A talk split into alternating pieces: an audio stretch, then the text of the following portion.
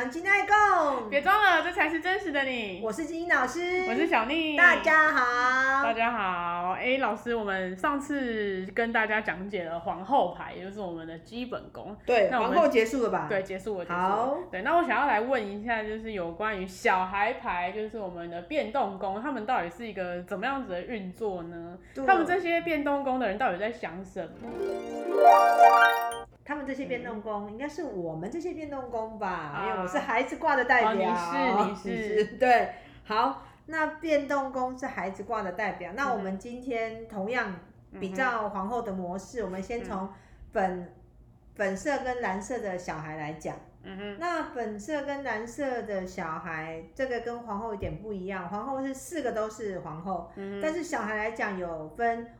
公主跟王子，嗯，那粉色的就是公主的代表，蓝色就是王子的代表。代表嗯、那我们一样选两个人物来当做案例来说明。嗯嗯、对，老师，我就整理出来了，我们的双子座代表那是我们的迪丽热巴。迪丽热巴是很双子的双子，对，对吧？对，然后双鱼的代表我选了我最喜欢的《步步惊心》的刘诗诗来做我们的代表。哦太会演戏了，没错，这两个真的是很适合来当我们今天的案例。对，好，那我们就来讲讲粉色的公主跟蓝色的王子。对，可是他们两个都是女生，对不对？对啊。所以你会在呃刘诗诗身上有看到男孩的感觉吗？不会，她是个优雅女人。对，因为她的牌，哦，我们讲她的牌卡来讲是有两张的双鱼，嗯哼，然后一张的天平跟一张的天蝎，嗯哼。那所以她是一个优雅的双鱼，优雅的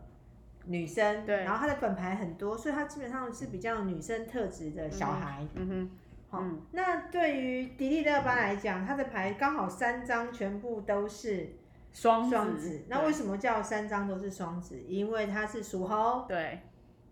双子，子座，然后三号人，人，而且我发现迪丽热巴才大我两岁，人家现在已经是一个知名的演演演员，我在这，你你在这不错啊，你是一个著名的 podcaster，不是不是 YouTuber 在讲错，podcaster，podcaster，对，所以你加油，假以时日，目标半年后我们要成为著名的 podcaster，好好好，那双子呢？嗯哼，迪丽热巴的双子，双子座的人，你知道双子座的特色？来，我们考你一下，双子座有什么特色？嗯呃，头脑动得很快，对，然后动嘴巴比较多，不动手，然后艺术家，艺术家表演。表演，对，然后他刚好就符合这个特色。你看哦，嗯，双子座多的人，以我们的牌卡来讲，其实我们上课都有在教，嗯、双子座多的人实际上很空灵，嗯哼，一张就有了，空灵而且通灵，而且他非常的孤僻。哦，孤僻才会通灵。什么叫孤僻？就是他可以自己一个人做他想做的事情。所以他是跟另外一个世界的小孩玩哦，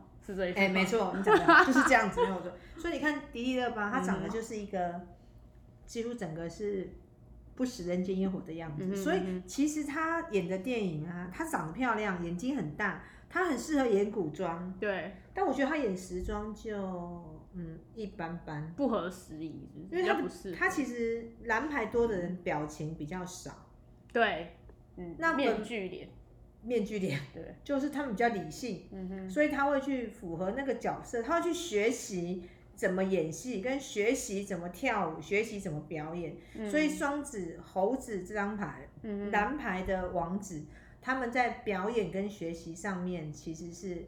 很聪明，很厉害的，嗯，但他们是学习来的。嗯，哦，那双鱼呢？双鱼公主，我们讲你最喜欢的刘诗诗，你觉得她演戏怎么样？还不错啊，会她在演那个《步步惊心》的时候，然后跟吴奇隆的那一段，我觉得还不错啊，就是她会演到你心坎里。你有没有觉得，嗯、呃，粉红公主就是刘诗诗这个人？嗯就是这个，她演她演什么像什么，对，你会觉得她就是符合这个角色，嗯嗯嗯，就这个角色是贴到她身上，你不会觉得有违和感，对。那这个是双鱼粉红公主的特色，她、嗯、是演什么像什么，她本身就是一个演员，她只要拿到剧本看一看，她会把自己放到那个剧情里面，她、哦、整等于整个人跟那个角色是贴在一起的，对。这是双鱼。他演那个马尔泰洛西，就很有那种若曦的感觉，感觉就穿越剧。他们会演到让假设今天换另外一个人来演这个马尔泰洛西，嗯、你会觉得他演的不对，哦、你会一直以那个刘诗诗 不可取代。对，你会一直以刘诗诗的呃洛西来当做样子来当范本，然后任何人跟他比都觉得这人演的没有洛西好。嗯、然后如果他今天是他是歌星，他唱了一条歌，他会觉得。怎么大家唱的都没有他好？嗯、那就算他去唱别人的歌，演别人戏，他会把他演到变成有他的样子跟味道，哦、很厉害，很厉害。嗯、可是双子座的，呃，那个迪丽热巴，迪丽热巴，因为双子座是男孩个性，所以男孩个性的迪丽热巴，他除了演，他最适合演空灵，嗯哼，还是还适合演仙女，仙女，还有就是因为他是双子座的男孩，他适合演那种运动。哦，运动的角色，滑冰，他很适合溜冰耶。我怎么觉得他脸很适合溜冰？你说他因为蓝牌像《冰雪奇缘》吗？对对对，就像 冰雪奇缘，像那个溜冰选手。他就是没有活在世间的感觉，对，不食人间烟火。对，所以你会觉得这个人他在演戏上面来讲，他是学习力很强，他的长相也很不食人间烟火。对，那粉红色的那个洛西，你会觉得他比较落地。嗯，所以蓝色的王子是空灵一点，粉红色感觉上比较能够接地气一点，嗯、感觉上来讲，嗯。嗯。老师，那刚刚有讲到双子的人比较容易接触到另外一个世界，老师你有这方面的个案吗？呃，有，我有一个客人，他是也是双子能量很强，嗯、他从小就可以看到那个第三世界的人，嗯，然后小时候睡觉睡睡常半夜爬起来梦游，哎呦，然后走他们家，因为他是原住民嘛。然后他常常一个人走到家里附近的坟墓，他妈妈就会常常半夜起来找不到他，就跑去坟墓找他，因为他们家后面就是坟墓。然后问他为什么，他说没有印象，他就是会那叫什么梦游。梦游。然后他小时候常常会自己一个人自言自语，因为都有人在跟他玩。嗯哼。然后他到很大，到十八岁的时候，其实他有一次上课上到一半忽然昏倒，就是被那个灵体入侵，入侵然后就被带到庙里面去修家拜拜。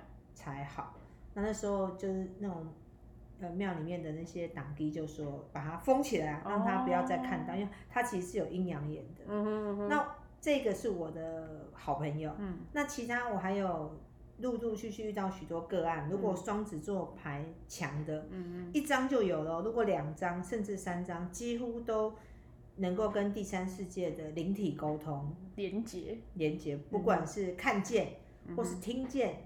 嗯或是闻到，因为鬼有一种臭味，但、oh, 是看不见，但他常常闻到一种尸臭味，一种臭味，那个臭味是鬼来的，或是你，你的感觉好像毛毛的，嗯、或者是说你听到有一些什么怪怪的声音，嗯、每次只要鬼来，你可能就耳鸣，哦，头痛，头痛，嗯，所以都是他给你的讯息。嗯、所以双子座双子座的牌是他的通灵的感觉，其实很容易透过感知。去得到、嗯、哦，老师讲到这个，我就想到，因为我的呃水星跟金星都在双子，所以你也看到鬼吗？来，我跟你说，我真的要看得贵。我跟我跟你说，我真的是觉得，因为我在发表完这些故事的时候，我有一个朋友跟我讲说，如果你有感觉到，那应该就是真的。好，那个故事呢，其实是。在很久以前，我在一个手表公司当实习生的时候，然后有一天就是我们的老板娘她突然讲说她婆婆过世了，然后她婆婆在美国，所以她就买了机票，隔天就回美国去了。嗯，然后我一个人，她叫我还是继续上班。然后那个那个公司就我跟老板娘两个人，然后那时候是就我还是照样去上班嘛。可是我觉得那一天很奇怪，就是那个时候是冬天，可是我一直听到那个空调声音叽叽叫，我心里想说是没关吗还是怎样？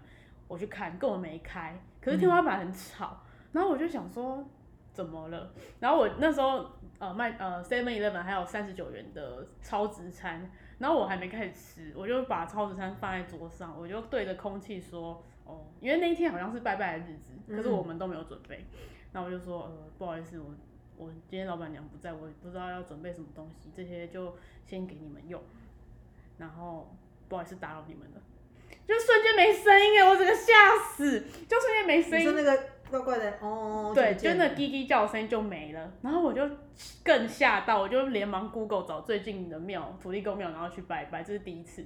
然后因为我从小到大都是个麻瓜，其实我没有任何感应，我也看不到，嗯、我也不知道那是什么，但我很爱听鬼故事，倒是真的。嗯、然后第二次是就是上个月我跟同事去金门玩，嗯、然后金门其实是一个历史八二战炮战对战地，它其实是一个充满历史，都是一些反正就是晚上真的是金门鬼很多、啊，超多。对，来我来给你讲，就那时候我们去也是一个古宁头战役的那边有一个博物馆，对，然后。那时候天气很热，就是像现在夏天热到爆，嗯、就在外面站站十分钟，就是满身大汗那种。可是我们逛完那个那个博物馆之后，我们去后面那边走走，它后面就是海边，然后觉得哦海很漂亮，然后看得到厦门，就是可以看风景。但是唯独它底下有一个小房间。那个房间我猜是以前就是放炮火的地方，哦、然后我们就是人就在那边逛一逛啊，嗯、大家各自乱逛，然后我跟其他就一个同事我们就走下去，就走进去里面超冷的耶，就突然那个温度可以少十度那一种，然后里面很冷，里面非常阴凉，嗯、然后我觉得不对，对，那我就。跟同事说我们该走了，但还是有一些比较不怕死的同事，他们因为他们很多摄影咖，他们就在那边拍照拍很久，然后在那边等等夕阳之类。我心里想说不妙，摄影咖也是双子的范畴，是双子爱摄影又引鬼来，好继续。然后其实我真的觉得金门真的是不必要待那么晚，但是他们就是想要等夕阳，想要追夕阳。然后我们就等到很晚，大概七八点之类的。然后那时候我们还，我们去到另外一个地方，我们那时候还有去小金门。其实小金门又是一个也蛮阴沉的地方。另外一个鬼，对，另外一个鬼会喜欢的地方。对，反正总之我在那边，我不知道我到底是晒嗨红晒到头很痛，还是因为我感应到些什么，还是我们真的打扰到他们了。反正我那时候就觉得极度的头痛，然后极度的想吐。然后极度觉得不舒服，然后就觉得我好想走，好想回家。嗯、就我人生第一次觉得，看我好想回台北哦，我好想回家哦。对。然后我后来就是后来我们离开的时候呢，我朋友就帮我 Google 了一个收金的影片，然后叫我看着收金的影片。那时候收金还可以看影片。对对对，那时候好一点。但是 但我就觉得，看那刚刚那个真的很可怕。就是我虽然听不到，但是我感觉到，我感觉就是头超痛，很想吐。你本身就磁场比较敏感啊，从紫微角度的紫微斗数的角度，从牌卡的角度，其实比较看不出来。但是从你的占星的角度，其实你双子牌很强，对，其实是会有感应的。但你只要感觉到是，嗯，基本上就是，那就不要 T K 快溜。没错，我去完金门回来之后，我隔天去行天宫拜拜收惊。嗯，对，所以我真的是觉得双子座真的很容易跟第三世界的人有连接。那呃，讲到这个牌卡呢，讲到今天讲到小孩牌，我觉得应该要特别提一点，就是只要是小孩牌，小孩嘛，小孩的灵体都很敏感，嗯，所以任何的一张小孩牌都是那个灵异体质，然后他们的感觉感知都非常强。像你刚刚讲双子已经先讲了，对，那双鱼也是，双鱼是敏感度很强，他是用他的直觉，他感觉是就是了哦。很会看脸色，对不对？对，然后他会，比如说我们讲的都是鬼，嗯嗯就是看看不到鬼的颜色，哦，看脸色，他等于是感觉怪怪的，他只要觉得怪就是了。嗯哼嗯哼所以不管是粉红色的公主或是蓝色的王子，他们在感应都很强。那感应很强的人，为什么感应强？因为他们够单纯，磁场够轻，哦，够亲民。嗯哼所以你在够单纯、够亲民、够简单的状况底下，其实对于奇怪的磁场，敏锐度敏锐度会更高。嗯哼，所以小孩牌基本上都是灵异体质。对，对。我记得有一个大姐的故事是，她就是可以闻得到那一种，对，然后可以感受得到那一种。然后有一次我们去南部上课。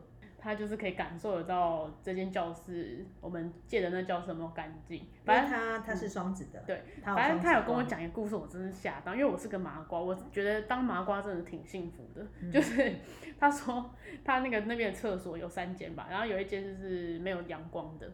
然后他说有看到一个人掉在上面，对，我真的觉得好恐怖啊！对，因为对双子座其实有些人是看得到，双子座的体质很敏感。对，那他们双子座的体质很敏感，其实要讲到说，他们其实累世都是可能都有曾经有修行过，嗯，所以双子座的敏感度是来自于过去是有曾经修行过。对，对，对。然后以及就是我有个双子朋友，因为我们在上课的时候提到双子其实是一个脑袋非常活跃的一个代表。然后我有个朋友，他就是双子能量很多，一个男生，然后他就是晚上会睡不着，思绪混乱，然后无法入睡。因为他聪明嘛，脑袋一直在动，他就要借助，比如说靠看精神科开药给他吃，他才会睡得比较好。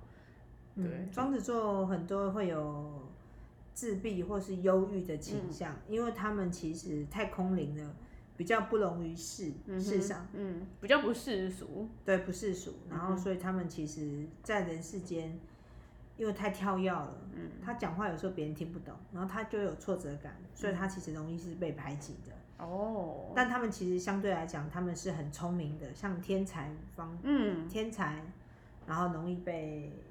一般人排挤，就是天才，其实对我们来讲是怪人，可是他其实是天才的一种表现。啊、因为他其实的创作能力跟艺术天分很高，嗯，所以他跟一般人相处起来，嗯，一般人会讨厌他们，因为觉得他们很怪，讲话都跳痛。嗯，那他们也会觉得一般人很笨。嗯，所以这边有有一个落差的感觉。嗯，好，那双子座我们刚刚讲的双子座这张小诶蓝色的男孩牌，他其实喜欢的是。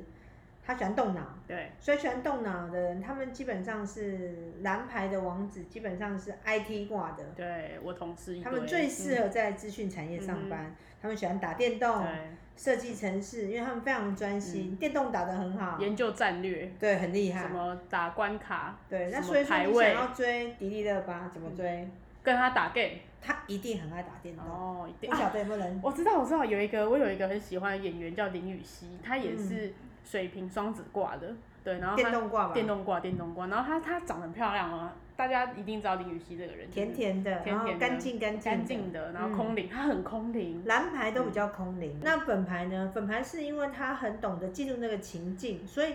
呃，不管就是小孩牌，四张的小孩牌都很适合走演艺圈。对，因为小孩本来就是比较艺术家，创造力，创作，哎，对，创造力很强。嗯哼。那只是不同的牌有不同的创造力。蓝色的创造力是他学习力强，粉色的创造力是他的呃同理心，就是感受别人情感的部分很强烈。所以粉红牌的公主很适合当演员，因为演员要情绪嘛，哦，嗯，或是唱歌。他唱歌不见得很好听，可是他唱歌一定有感情。哦，感情。所以你觉得粉牌的公主唱歌好听，还是蓝牌的王子唱歌好听？粉牌。为什么？嗯，因为有感情。有感情。那蓝牌呢？蓝牌如果唱歌好听，他可能就是模仿学来的，学来就是规规矩矩的把这首歌的情感整个模仿起来，哦、然后框框。哎、欸，嗯，很有框架，嗯、正正方方把歌学起来、嗯。所以如果说行家在听粉牌跟蓝牌唱歌，嗯、他会觉得，哎、欸，好像还是双鱼唱歌好听，双、嗯、子唱歌好像就有匠气，匠气。可也是不难听哦、一般人听不出来，除非你是行家。嗯、所以他们的学习的方式是不一样的。那蓝色的聪明在于他学东西很快。嗯粉牌的学东西是他得要亲自去体会那个状态、嗯，他才有办法把东西学到心坎里面。对，这是蓝牌跟粉牌的差距。嗯哼，对。嗯，然后那我们讲到双鱼座啊，双鱼座，听说双鱼座都很懒。